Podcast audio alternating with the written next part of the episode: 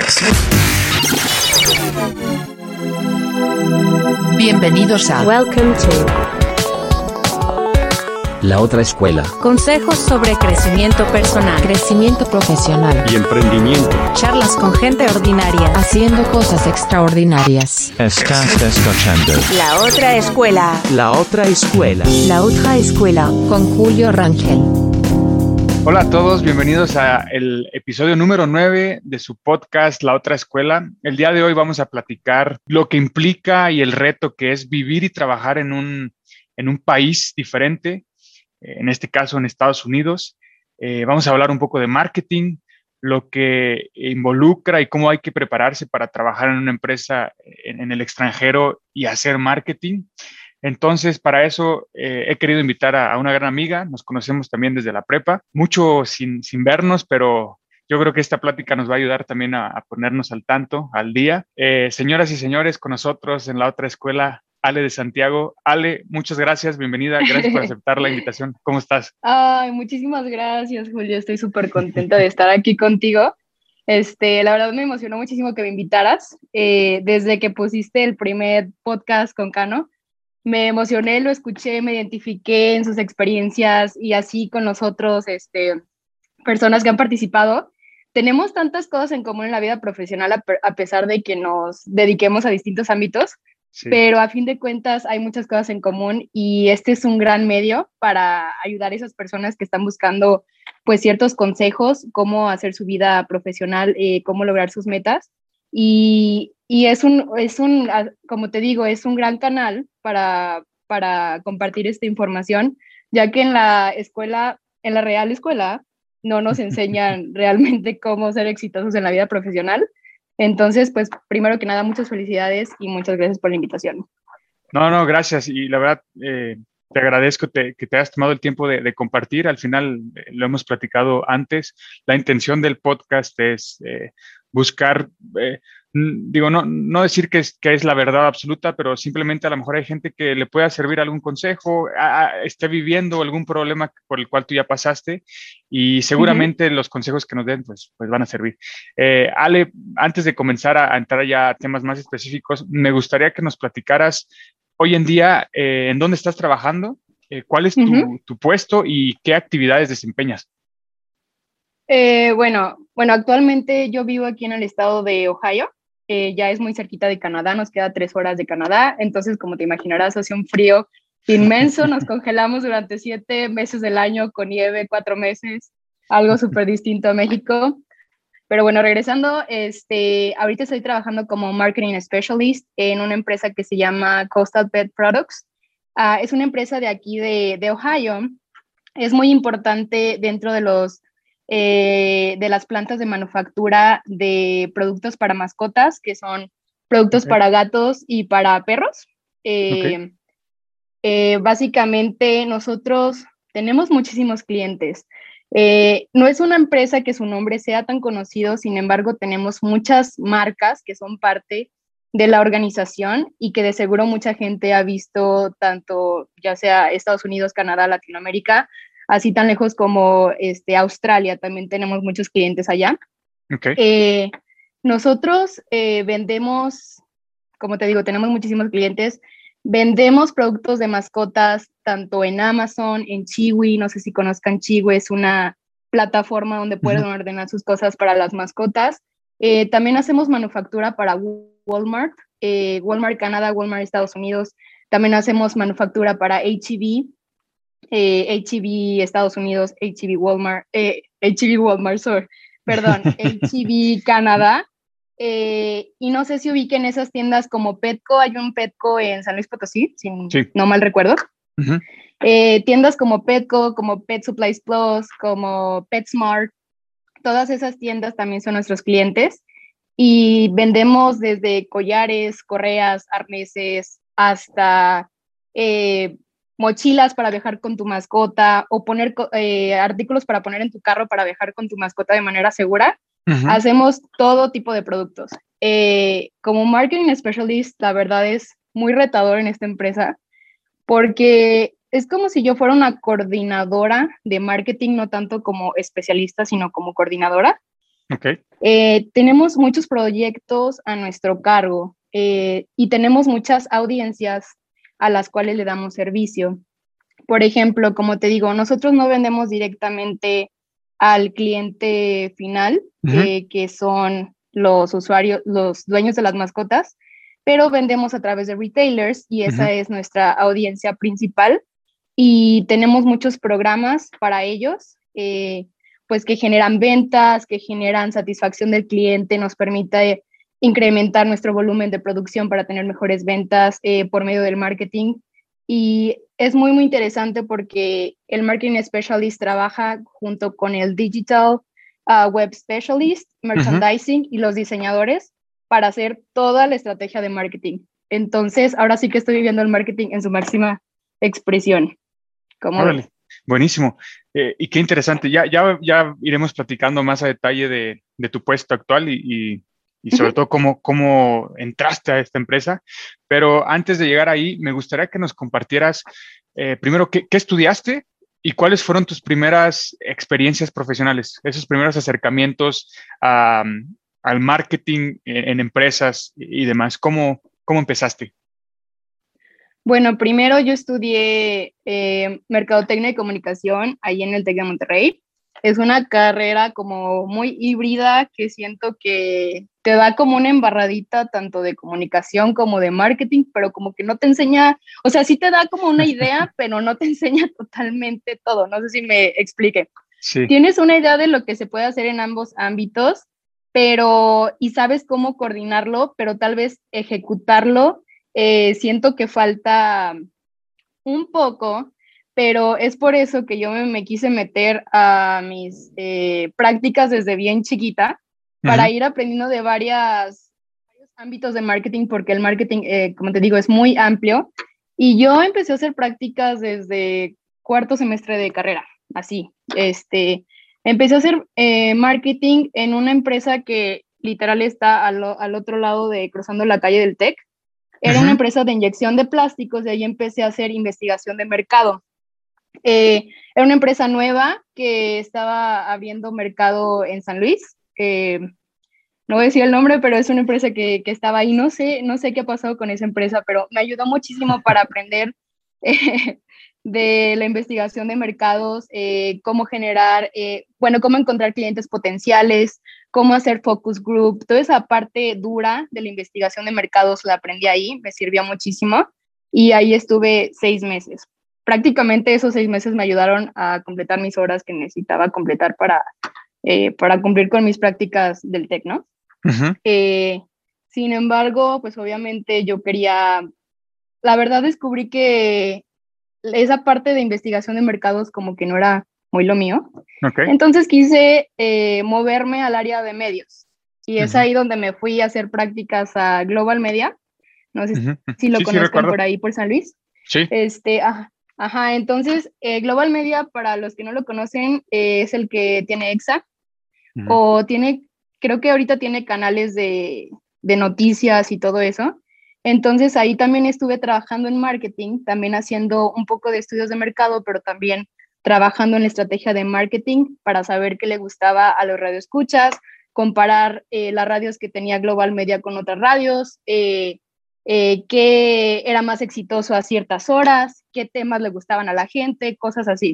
Entonces era a través de la investigación de mercados cómo implementar esa información a una estrategia de radio. Entonces esas fueron mis segundas prácticas.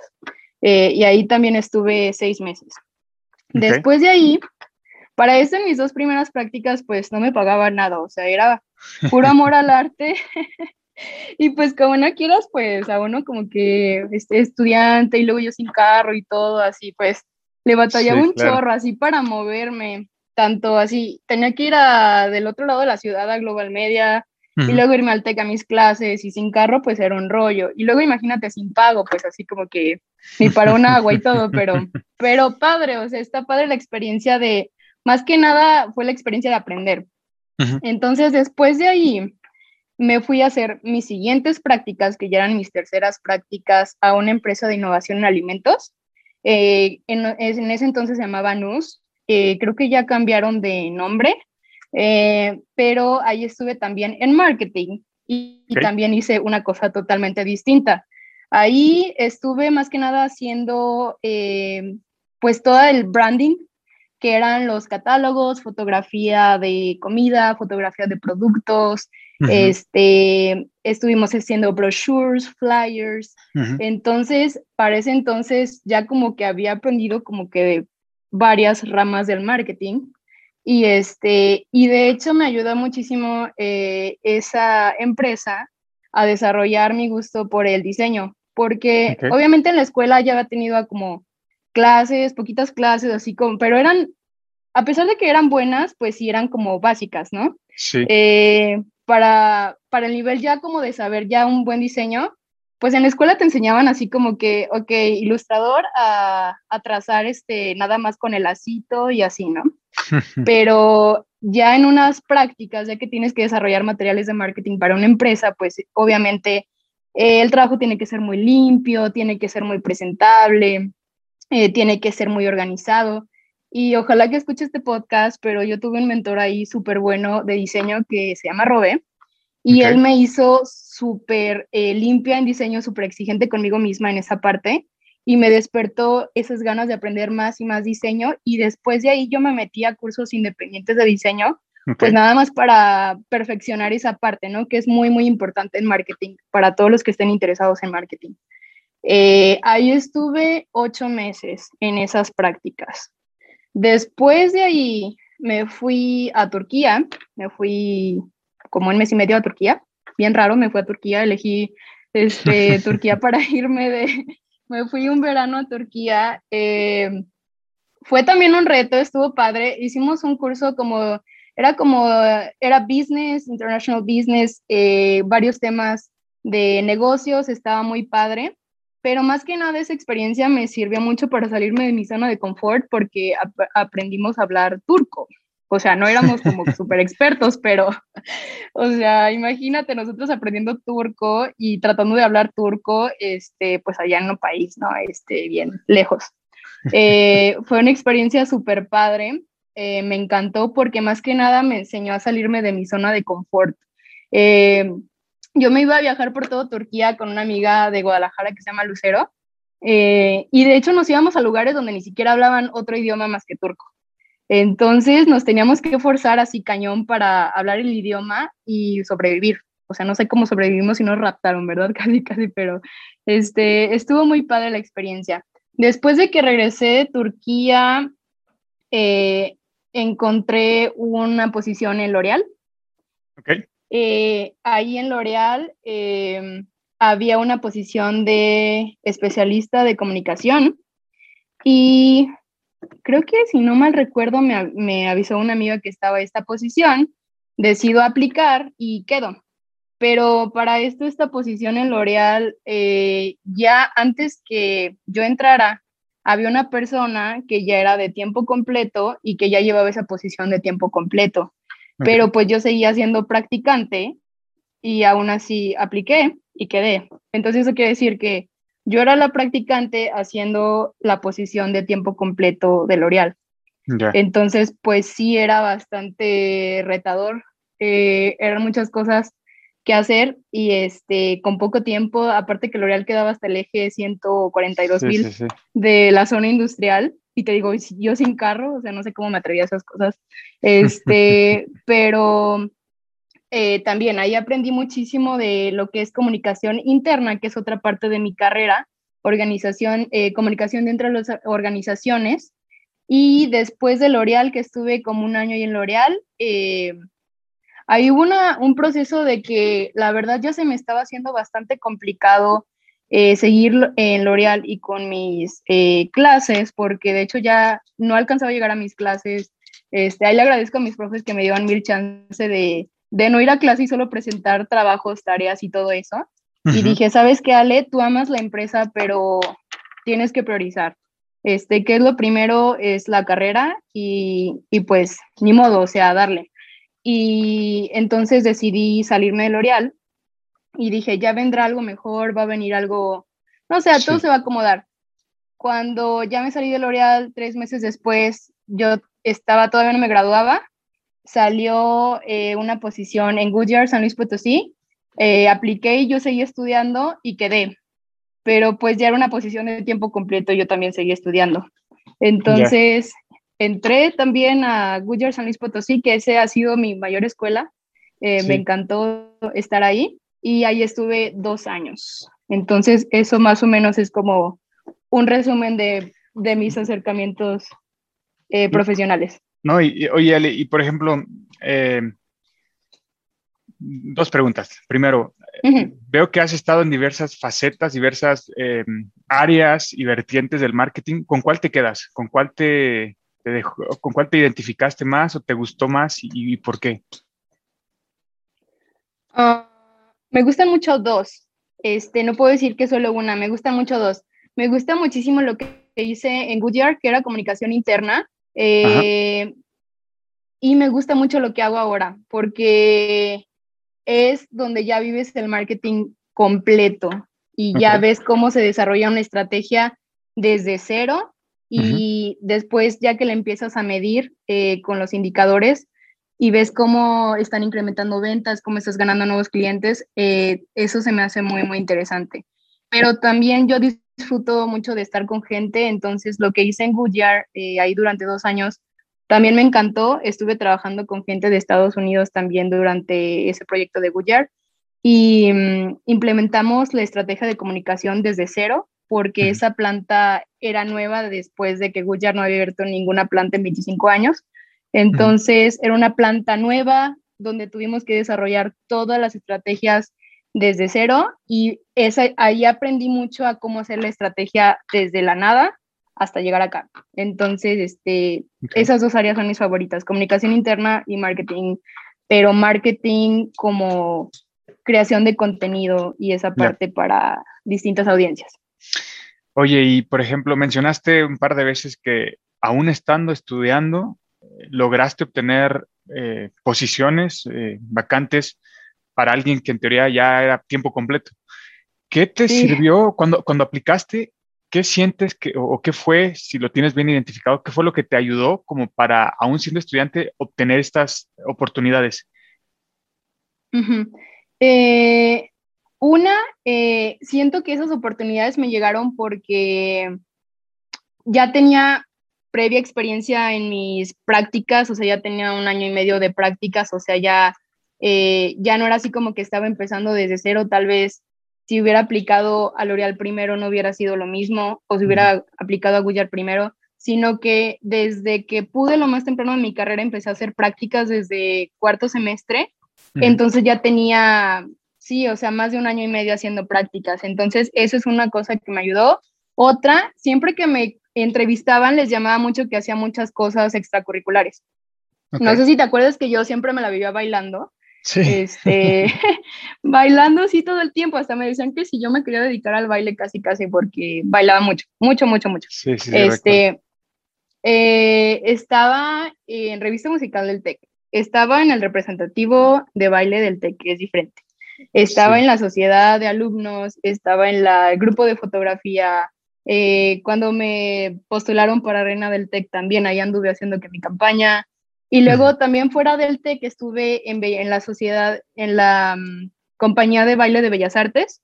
También estuve ahí, daba clases de baile, o sea, hacía muchas cosas fuera eh, de solo mis clases y siento que eso le llama muchísimo la atención a los reclutadores, que seas capaz de hacer muchas cosas al mismo tiempo y que sepas manejar tu tiempo y que hagas las cosas bien. O sea, ese de, como ese soft skill que le llaman, que es el time management, eh, es algo que ellos buscan muchísimo y que solo las actividades extracurriculares te van a dar.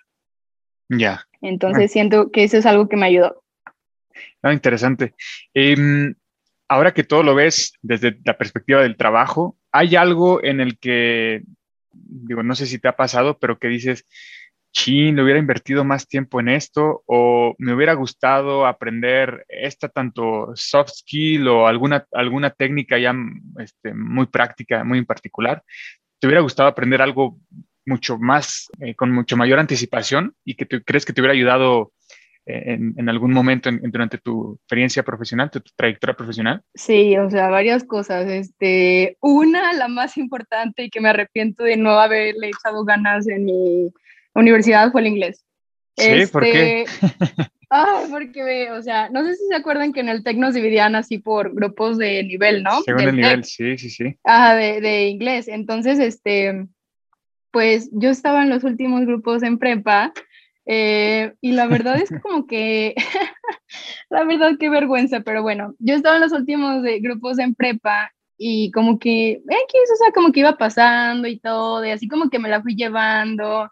Y de hecho, este, no, dato curioso, no había pasado el TOEFL saliendo de prepa. Qué vergüenza. Entonces, este, me fui a carrera y también dejé el inglés así como que bien tranquilo, este, sí, según yo, así como que sabía, pero pues como que por encima, la verdad. Este, hice el, el TOEFL saliendo de carrera, lo pasé, gracias a Dios, porque si no no me hubiera graduado.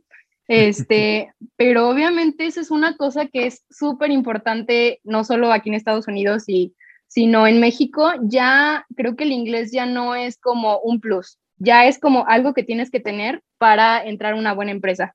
Este, de hecho, ya hacen muchas entrevistas en inglés. Eh, mi entrevista de Goodyear fue en inglés, la primera, y eh, como inglés-español, y las, todas las demás que tuve en Goodyear fueron todas en inglés. Entonces, eh, pues sí, el inglés es algo que me hubiera gustado darle muchísimo, pero al 100. No solo, o sea, meterme a grupos conversacionales, leer muchísimo, aprender mucho vocabulario, porque eso es algo que me costó aquí cuando llegué. Eh, eso le hubiera dado. Otra cosa, me hubiera gustado meterme a más cursos también eh, de diseño, de diseño digital, de diseño web, diseño ed- editorial, o sea, sí tuve cursos a lo largo de la carrera, pero si hubiera podido todavía más, más, más, me hubiera gustado todavía meterme a muchos más cursos para estar aún muchísimo más preparada y sobre todo meterme más al marketing digital, que ahorita es el boom. Ya. Entonces, la, la gente que ahorita se dedica a marketing es súper importante que se, que se preparen mucho en esta área porque, o sea, lo digital es nuestro futuro. Y si no estamos eh, preparados para eso, pues vamos a batallar. Entonces, yo creo que inglés y cursos complementarios de, de eh, ciertas eh, cosas de la carrera. Y tal vez, ¿sabes qué? También me hubiera encantado hacer como meterme a más grupos de liderazgo Ok. porque los grupos de liderazgo siento que, no sé si tú estuviste alguna vez en alguno, creo que sí estuviste, creo que sí. Eh, que algunos, sí, hay, al principio más a fuerzas que de ganas, pero sí.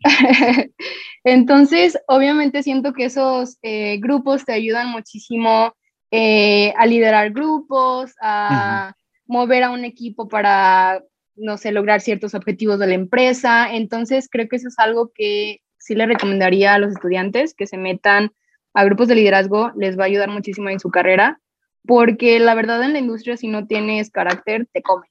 O sea, la industria es así de que te come, te come, te come si no tienes un poquito de carácter o si tienes la vocecita así como que bien bajita o, o así, o sea, te hacen como quieren.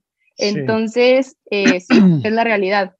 Eh, yo creo que esas cosas son las que hubiera deseado a lo mejor aprender un poquito más. Mm, Buenísimo, interesante. ¿Cómo ves? No, interesante. Yo moviendo un poquito de tema, Ale, ¿cuánto, cuánto llevas en Estados Unidos? Ya en abril, este abril ya cumplo tres años viviendo ¿Eh? aquí. Tres años. Este, sí, ya. eh, me vine en el 2018 Ajá. y sí, ya el tiempo se ha ido volando.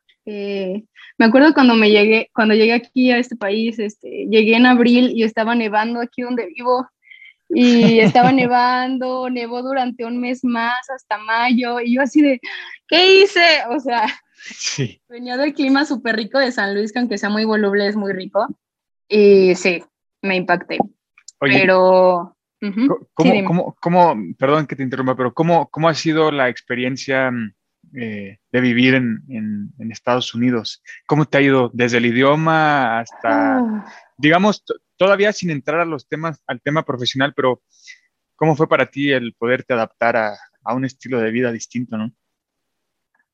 Es un reto. Este, a pesar de que Estados Unidos es nuestro país vecino, son súper diferentes, sobre todo si vives más al norte de Estados Unidos. O sea, creo que si estás así como que por Miami, eh, Texas, hay muchos mexicanos, hay muchos latinos y así como que hay más vida eh, en esa parte. Eh, pero no, mientras más vivas al norte, así de que Ohio, Michigan, ah, no sé, o sea, lugares así, la gente, ahí sí vas a conocer al americano real. Este, son personas muy buenas, muy educadas y todo, eh, pero son personas muchísimo más cerradas a diferencia de los mexicanos. Este, yo me acuerdo, o sea, los mexicanos somos súper abiertísimos. Llega alguien de otro país y luego, luego lo estamos invitando a nuestras casas, este, oye, que ya conoces el centro, te llevo, así, o que dices una, dicen una palabra en español, los americanos o donde sea, y todos, ¡eh, bravo! Así, este, no, aquí no pasa eso. aquí, este, sí, son fríos, eh, pero obviamente ya cuando conoces a las personas y ya te haces sus amigos, son muy buenos amigos. Pero es muy difícil entrar a un círculo social aquí. Este, Entonces sí es algo que me, me costó bastante. Eh, también, por ejemplo, no sé, siento que los mexicanos cuando llega alguien extranjero hablan español como más lentito, así como para, no sé, o sea, como para que se sienta más a gusto la persona. No, o sea, aquí eres así una persona más, tú tienes que, obviamente, arreglártelas para darte entender de lo que sea. Este, eres una persona más, o sea, no, no es como el trato cálido de los latinos, que sí es muy de los latinos, aquí es más frío. No es, no es malo, simplemente es diferente. Sí, claro. Y, este, y pues sí es un poco chocante la cultura, pero poco a poco, si uno le echa ganas y tiene buena actitud, uno se va este, acomodando y adaptando. ¿Cómo, ¿Cómo, lograste em, tener esta oportunidad de trabajo allá, Ali? Eh, ¿Cómo te contactaste con esta empresa? ¿Qué, qué proceso tuviste que, que pasar? Eh, no sé si te tuviste que preparar de, de, de forma distinta. Eh, ¿Cómo fue todo ese proceso? O sea, para empezar, cuando llegué a Estados Unidos, tuve clases eh, de inglés extras. Este, yo lo que quería, ya hablaba inglés, pero hablaba inglés como siempre los mexicanos mentimos en nuestro, en nuestro currículum cuando decimos, ¿qué nivel de inglés tienes todos? Ah, intermedio o, o avanzado, ¿no? Sí, sí, sí. Pues es que la verdad el inglés completo, pues es muy amplio. Entonces, este, por ejemplo, vocabulario para ir al doctor, vocabulario para ir al supermercado, vocabulario para ir al banco, vocabulario para lo que sea. Todo es un vocabulario distinto. Entonces, para empezar, me metí a clases de inglés eh, para conversacional, para aprender todo el vocabulario que pudiera así exprimir a la maestra de la mejor manera. Me preparé en eso. Otra también, porque obviamente tuve que obtener mis papeles para trabajar aquí en Estados Unidos este, en ese inter me metí a, trabajar, no trabajar, sino que era voluntaria con dos fundaciones. Era una fundación para gente latina y una fundación para salud mental de los americanos. Entonces, más que nada me metí de voluntaria para aprender cómo es el ritmo de trabajo. Eh, pues sí, básicamente cómo se, cómo se trabaja aquí, cómo se vive, cómo es la cultura, todo eso. Y entonces me traté de, te digo, aprender más inglés, eh, aprender muchísimo vocabulario, aprender inglés conversacional, meterme a estas fundaciones para empaparme de la cultura. Y ya cuando tuve ahora sí mis papeles, me agarré como loca a aventar este, aplicaciones por internet, porque no conocía, o sea, no conocía a nadie cuando llegué aquí. No conocía a nadie, no había nadie que me recomendara de aquí de Estados Unidos, mi experiencia era en México. Entonces, eh, pues sí, me vendí en mi currículum de la mejor manera. Este, y después de muchísimas aplicaciones que metí a internet, eh, me hablaron de esta empresa. Y de hecho, no fue nada fácil entrar porque tuve 11 entrevistas en esta empresa eh, que me costaron un ojo. O sea, nunca había tenido tantas entrevistas. En Google tuve 5 y en las otras empresas menos, 2, 3, no sé. Pero en esta tuve 11. O sea, entonces sí fue muy, muy retador entrar, pero pues aquí estoy, o sea, qué, ya. ¿Qué crees que fue lo que te ayudó a, lograr la posición? ¿Qué, ¿Qué, experiencia o qué habilidades o qué dijiste? No sé, digo, ¿qué, qué te ayudó? Este, pues siento que muchas cosas, como que ya vieron que traía varias experiencia en varias ramas del marketing. Entonces, eso era ideal para la posición que yo estaba aplicando aquí, Otra que también, gracias a Dios, pude trabajar tanto en L'Oreal como en Goodyear, entonces pues son empresas reconocidas mundialmente. Entonces, eso también me ayudó bastante para encontrar esta, para que pues decidieran este, invitarme a trabajar en la empresa. Eh, y también siento que algo que me ayudó muchísimo es que me encargué durante toda mi carrera de ser versátil. Por ejemplo, esta posición nada más era enfocada a marketing eh, y hacer distintos proyectos de marketing, pero no era enfocada a fotografía, a video, a diseño. Y yo traía esas eh, habilidades y de hecho fue como el factor detonante para que decidieran a invitarme a trabajar, porque de hecho necesitaban un fotógrafo profesional, necesitaban una persona que les ayudara a hacer, eh, coordinar con la empresa externa los videos comerciales, eh, también que implementara distintas estrategias visuales para los clientes. Entonces, como que estas, estas pues sí, extra habilidades que traía, fueron que me ayudaron también a encontrar esta posición. O sea, bueno, que me aceptaran. Este, ¿cómo ves? Ah, buenísimo. Oye, ¿cómo es eh, esta experiencia de trabajar con distintas culturas? ¿Qué, ¿Qué, anécdotas te han pasado en las que hayas chocado o a lo mejor te hayas equivocado en algo y, o, al contrario, ¿no? que hayas logrado un, un, proyecto eh, y que te haya costado mucho esfuerzo, ¿no? mucho eh, tiempo lograrlo? ¿Cómo, ¿Cómo, es esa experiencia de trabajar con eh, múltiples eh, culturas y en una empresa en Estados Unidos? Pues mira, este, yo trabajo en un lugar que, como te digo, ya es muy al norte. Eh, no trabajo con tantas culturas como tal, sino es literalmente americanos. Entonces, la cultura creo que sí es muy fuerte y no están tan abiertos al cambio. Entonces, eh, a pesar de que es Estados Unidos, como que están pues ya muy a gusto con su, con su cultura y fue primero que nada un reto adaptarme a la cultura de ellos. Y hay muchas cosas que me ha gustado de trabajar en Estados Unidos que tal vez en México pues no, no lo hacía, no lo, no lo veía de esa manera. He aprendido cosas buenas como por ejemplo puntualidad, es un ejemplo. Este, Los mexicanos la verdad somos bien impuntuales. pero no, no en mal plan, como que está en la cultura y así de que cinco minutillos, dos, así no pasa nada. No, aquí es de que todo súper puntual. Este, tienes que llegar, si tienes junta a las nueve, tienes que llegar cinco minutos antes, si no, así te, o sea, no que te vayan a regañar, pero obviamente tú te ves mal como profesionista, ¿no? Eh, aquí las cosas se hacen porque se hacen, o sea, una cosa que también he aprendido aquí es que no se tiene que procrastinar. Eh, también, o sea, como que traía una mala mañita de procrastinar cosas. Este, no tanto, tampoco piensen que tanto, pero, pero sí, este, tal vez procrastinaba más cuando estaba en México y no, aquí sí procrastino algo, ya se me juntaron 300 mil cosas, este, en mi baúl de proyectos que no. Así como sale el proyecto, lo tengo que hacer y de la manera más efectiva, más rápida, todo. Eh, otra cosa que también ha estado padre en esta empresa es que a pesar de que soy la única latina en la empresa, ahorita hay 700 personas trabajando en el edificio, pero soy la única latina y la única extranjera, básicamente.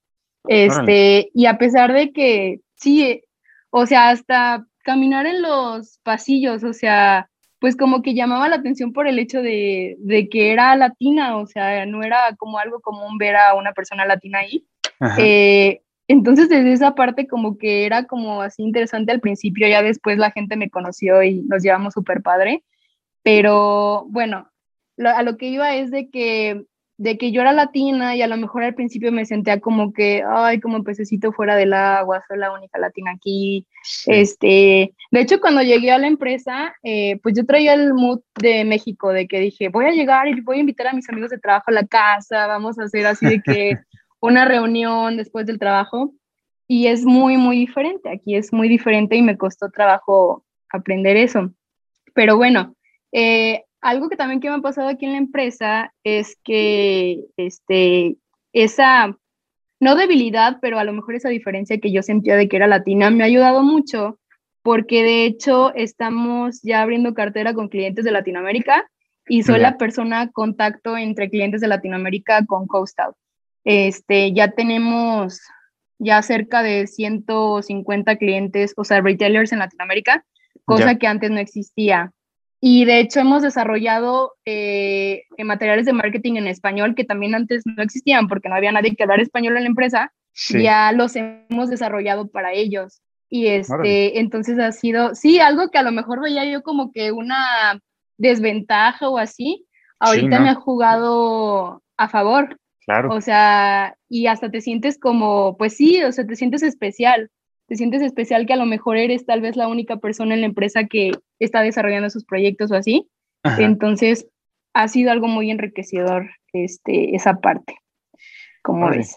Oye, Ale, y hablando un poco sobre eh, el marketing como tal, eh, ¿qué cosas estás viendo que, suceden hoy en día? Lo, mencionaste con el marketing digital y totalmente de acuerdo contigo, eh, pero ¿qué, cosas en, concreto estás viendo que suceden hoy en día alrededor del marketing? Digamos, podríamos decirlo, yéndonos de lo, de lo, vamos de lo particular a lo general, en tu industria, que es en la industria de, de animales, eh, qué cosas de marketing están pasando, ¿Qué, qué, cosas tu empresa está haciendo, los retailers con los que trabajan, qué cosas les están pidiendo, cómo se han tenido que adaptar en temas de, de marketing. Hoy, la verdad, este, hoy hay bastantes cosas que han salido. Este, como te digo, todo es digital ahora. Antes, cuando había, no sé, hace 10 años atrás, eh, hasta 5 años atrás, cuando se tenía un nuevo cliente, eh, todo era muy manual, se mandaban documentos impresos, todo era así como que muy en papel. Y ahorita lo que, de hecho, implementamos un nuevo proyecto para, es un beneficio para los clientes, eh, donde todo lo tienen al alcance digital. Eh, tenemos, es uno, dos, tres, tenemos tres plataformas donde nuestros clientes eh, acceden, es un proyecto que empezamos el año pasado y está funcionando de maravilla. Eh, los clientes acceden a estas plataformas y tienen toda la información digital de todo lo que se puedan imaginar, eh, desde catálogos digitales, fotografías, fotografías de producto, fotografías de producto con packaging, fotografías de lifestyle, ah, listas de precios, todo. Todo ya lo hicimos digital al alcance para ellos, para facilitar eh, que ellos encuentren toda esa información y no estén de que llamando a customer service preguntando por algo. Eh, eso es algo que implementamos, te digo, el año pasado y que no existía. Entonces, todo lo estamos trasladando a que sea la experiencia ahora digital para los retailers. También tenemos otra plataforma que se llama Salsify, que es otra plataforma eh, de marketing donde los clientes entran y ahí pueden descargar toda la información de los productos eh, desde descripción de producto, eh, dimensiones, precios, fotografías, eh, todo lo que, lo que pueden jalar a sus websites, ahí también pueden acceder. Es muy, es muy fácil para ellos. De hecho, hemos hecho mucho entrenamiento para que cada vez la experiencia sea más fácil para ellos. Y tenemos otro nuevo proyecto que se llama Promobox, que es también una plataforma donde Coastal desarrolla contenidos digitales de redes sociales para que los retailers entren y ya va a haber contenidos, campañas de redes sociales ahí listas para compartir. Eh, por ejemplo, este, digamos que Petco eh, acaba de comprar la nueva línea de productos de grooming, que son los productos de aseo para mascotas, ¿no? Entonces, eh, bueno, ahorita te voy a explicar otra cosa. por ejemplo, en marzo, abril es la época de dónde vienen las garrapatas y los, este, las chinches y todo eso de las mascotas, ¿no? Entonces, nuestras campañas que tenemos de redes sociales ahorita para los retailers son acerca de los grooming tools y cómo los eh, dueños de mascotas pueden cuidar a sus mascotas durante esta época. Entonces, Petco va a entrar a esta página y va a encontrar esas eh, posts de, de redes sociales listos para compartir en sus plataformas de redes sociales. Entonces, es una manera fácil en que ellos están compartiendo contenido digital que nosotros ya previamente preparamos para ellos y es algo que ha tenido muchísimo éxito y que ha aumentado las ventas de nuestros productos así cañón. Este, entonces, todo lo que es digital ahorita se está moviendo mucho y hay que adaptarse rápidamente. Otra cosa, este, hay que hacer que cuando tú eh, lances un producto, vaya muy de acuerdo o cubra una necesidad de acuerdo a la época del año. Por ejemplo, como te digo, eh, marzo, abril son todos los productos de limpieza para mascotas, porque Aquí en Estados Unidos llueve muchísimo en abril, entonces pues los dueños de mascotas tienen que limpiar a sus mascotas para mantenerlos, o sea, este, sanos y todo, pero también viene la época de flea and ticks, que son las garrapatas y todo eso. Luego para junio, julio tenemos los eh, productos que son waterproof, que son para mascotas, para que las mascotas se metan a nadar, se metan a un lago, se metan, o los lleves de vacaciones y se metan a una alberca. Entonces tenemos ese todo, todo tipo de productos que van de acuerdo a la época del año y tú te tienes, siempre tienes en marketing que estar como trabajando en que van a necesitar la gente. Es un ritmo muy, muy acelerado, pero que sí te tienes que, ok, bueno, para octubre se va a venir todo lo de Halloween. Ok, es momento de promocionar eh, los productos de Halloween, los collares que tenemos para perros, para gatos, o que, por ejemplo, en diciembre, pues, ¿qué se vende? Este, no sé, todos esos eh, collares que tienen moñitos, así como para que las, los, andan muy guapos los perritos, así como todos, así con smoking. Bueno, todo lo tienes que hacer de acuerdo a lo que el consumidor final va a utilizar eh, dependiendo de la época de año. Entonces, este, pues sí, es mucha estrategia, es mucha estrategia que se tiene que, organizar, pero a fin de cuentas, eh, el fin de marketing es que tú le ofrezcas una solución a las personas, ¿no?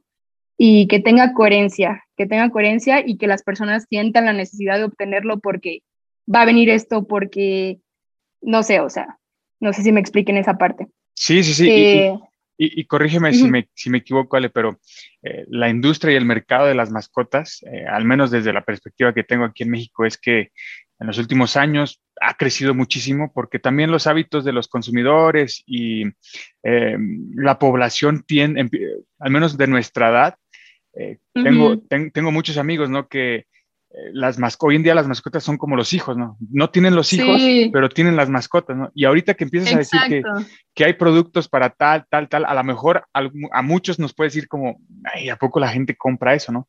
Pero o sea, estoy casi seguro que hay gente que sí le invierte lana a sus mascotas porque los ven, digo, como su familia, pero son como los hijos, ¿no? Exacto. Exacto, y de hecho el año pasado nuestras ventas se duplicaron así totalmente, nuestro nivel de producción se duplicó, triplicó porque fue la pandemia y ¿qué pasó? Que la gente estaba más en la casa, más con las mascotas y obviamente por la ociosidad o por lo que sea, la gente estaba comprando como locos.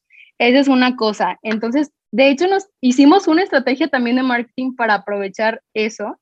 Este, hicimos eh, marketing pagado para apoyar a los retailers para que vendieran, no sé si en México hicieron eso, pero aquí hicimos en Estados Unidos lo de curbside, que tú hablas a la, a la tienda y pasas a recoger el producto afuera de la tienda. No sé si implementaron eso en, en México. Pero aquí en Estados Unidos fue un boom.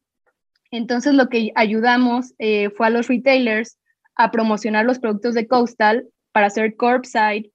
E hicimos estrategias pagadas y las ventas se fueron así al cielo. Este, y como tú dices, este, ahorita la gente joven, sobre todo los millennials, eh, las mascotas son para ellos sus hijos prácticamente. Este, hay mucha gente que no quiere ni siquiera ahorita tener hijos, o sea, y tienen, yo por ejemplo tengo una gatita y es como mi hija. Este, y, y de hecho, otra cosa muy importante del marketing, dependiendo del producto que tú estás vendiendo, y nosotros de hecho lo vemos con nuestros productos de mascotas, este, dependiendo del producto vas a tener un mercado muy distinto. Entonces, es muy importante que estudies también cuando estás haciendo una estrategia de marketing, sobre todo que vas a hacer marketing pagado en Google, en YouTube, en social media, todas esas partes, estudiar bien tu audiencia, cuál es el rango de, edades, cuáles son los eh, intereses de esa audiencia, eh, segmentar lo más posible tu audiencia para el momento de que tú le estás poniendo dinero a una estrategia, a un este, ad en redes sociales, eh, pues sí, sea efectivo. Entonces, el marketing es mucho de leer, de investigar, eh, de estar haciendo estudios de mercado, estar viendo este, demografía eh, de clientes, cuáles son sus edades, dónde viven, qué hacen, todo eso, porque eso te va a ayudar a que tus, eh, todos los anuncios que haces pues tengan éxito, ¿no? Y que le llegue a la persona indicada, o sea, que no le llegue a alguien que, pues, no, o sea, no le va a poner atención. Entonces, eso sí es súper, súper importante. Buenísimo. Oye, Ale, nos estamos acercando ya casi a la parte final del episodio. Me gustaría preguntarte dos cosas. Una, em, de, toda tu, trayecta, tu trayectoria eh, profesional, em, me imagino que has conocido a mucha gente y me gustaría que nos compartieras esos líderes, esos eh, managers que has tenido, qué consejos, o incluso, incluso personas fuera del trabajo, ¿no? Pero qué, qué consejos te han dado y que te han servido y que los has tomado como, como propios y los has tratado de aplicar en tu vida, tanto personal como profesional. ¿Qué consejos te han dado? Eh, uno, siento que el poder del networking es súper, súper importante. Nunca sabes si la persona que conociste ayer te va a ayudar a encontrar tu trabajo de mañana.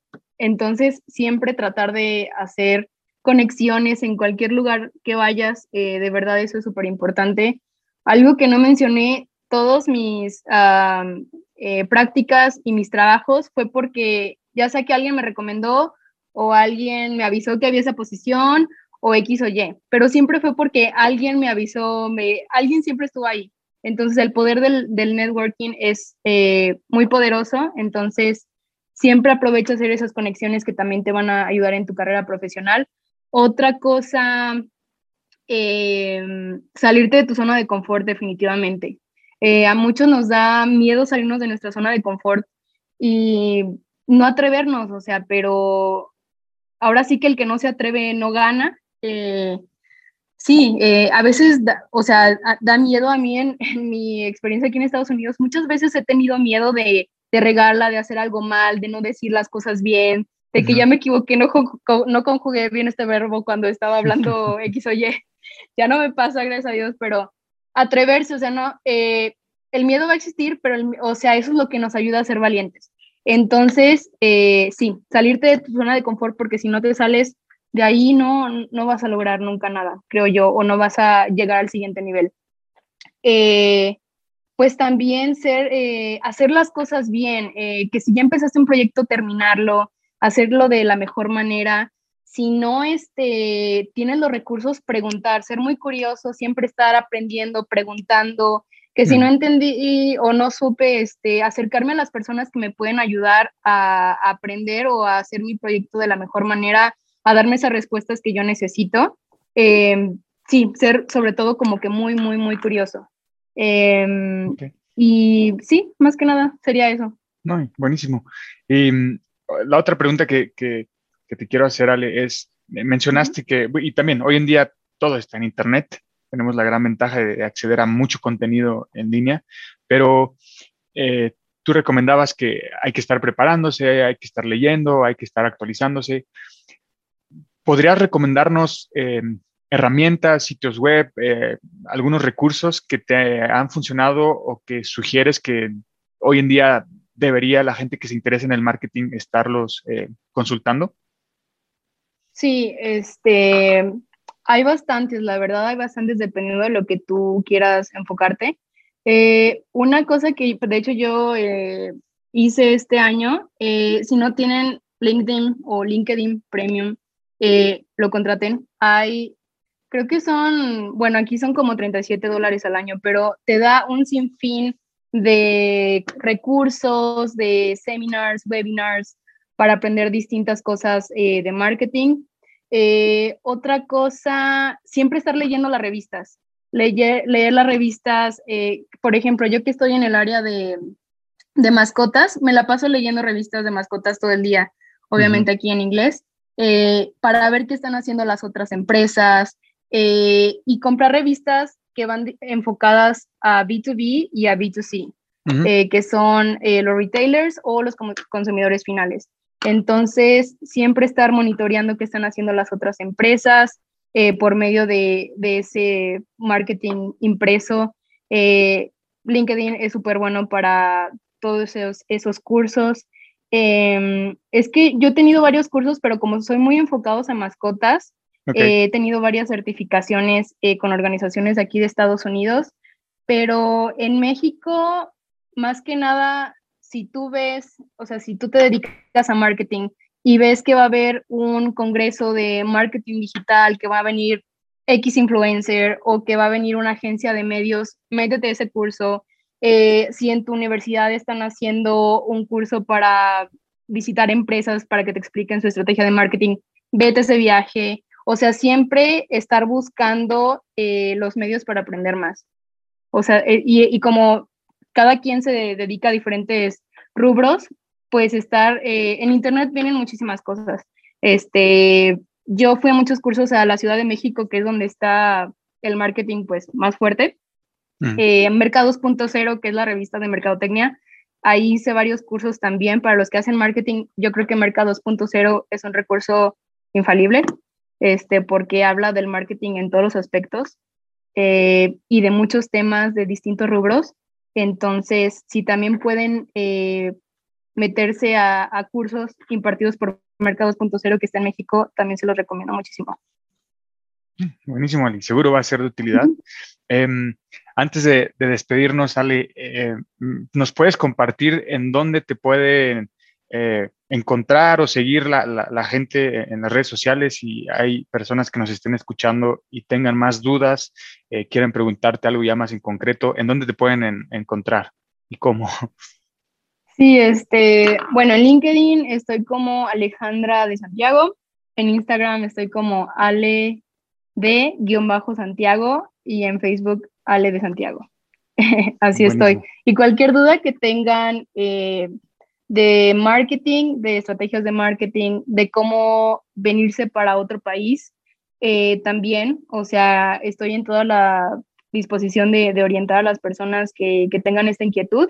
Eh, de hecho, tengo varios amigos este, del TEC y no del TEC que me han preguntado que cómo le hice para estar trabajando aquí y con mucho gusto pues estoy para ayudarlos en lo que yo pueda.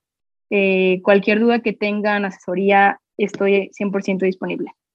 Ale, gracias, la verdad, muchas gracias por compartir eh, todo esto. ha, sido de, ha sido muy interesante, incluso me atrevo a decir que ya más adelante nos, nos pondremos en contacto para hablar en algún tema en particular de, del marketing digital, alguna, algún, proceso, algún tema eh, en concreto de lo que estés haciendo en tu eh, empresa y sobre todo en tu industria, que se me hace una industria y un mercado muy interesante y muy divertido. Em, cuenta con ello, te estaré buscando. Pero claro que sí. Eh, por, el momento, en verdad, gracias por compartir, gracias por el tiempo. Espero que esto nos, nos, nos, sirva a muchos y, pues nada, eh, te mando un fuerte abrazo, mucho éxito en lo que estás haciendo. Igualmente. Y, que, la sigas rompiendo. Muchas gracias, Julia. Y pues allá, este, eh, pues sí, me, ah, o sea, aprovecho este, este espacio también para eh, decirle a todas las personas que han estado en tu canal, me da muchísimo gusto ver que mis amigos de la prepa están siendo súper exitosos y que le está yendo súper bien. Me llena de orgullo, me llena de gusto y pues un abrazo allá hasta México, se extraña bastante. Muchas gracias por la invitación. No, hombre, gracias, Ale. Te mando un fuerte abrazo. Hasta luego. Igualmente, hasta luego. La otra escuela. La otra escuela. Gracias. Thank you. Has escuchado. La otra escuela. La otra escuela. Con Julio Rangel.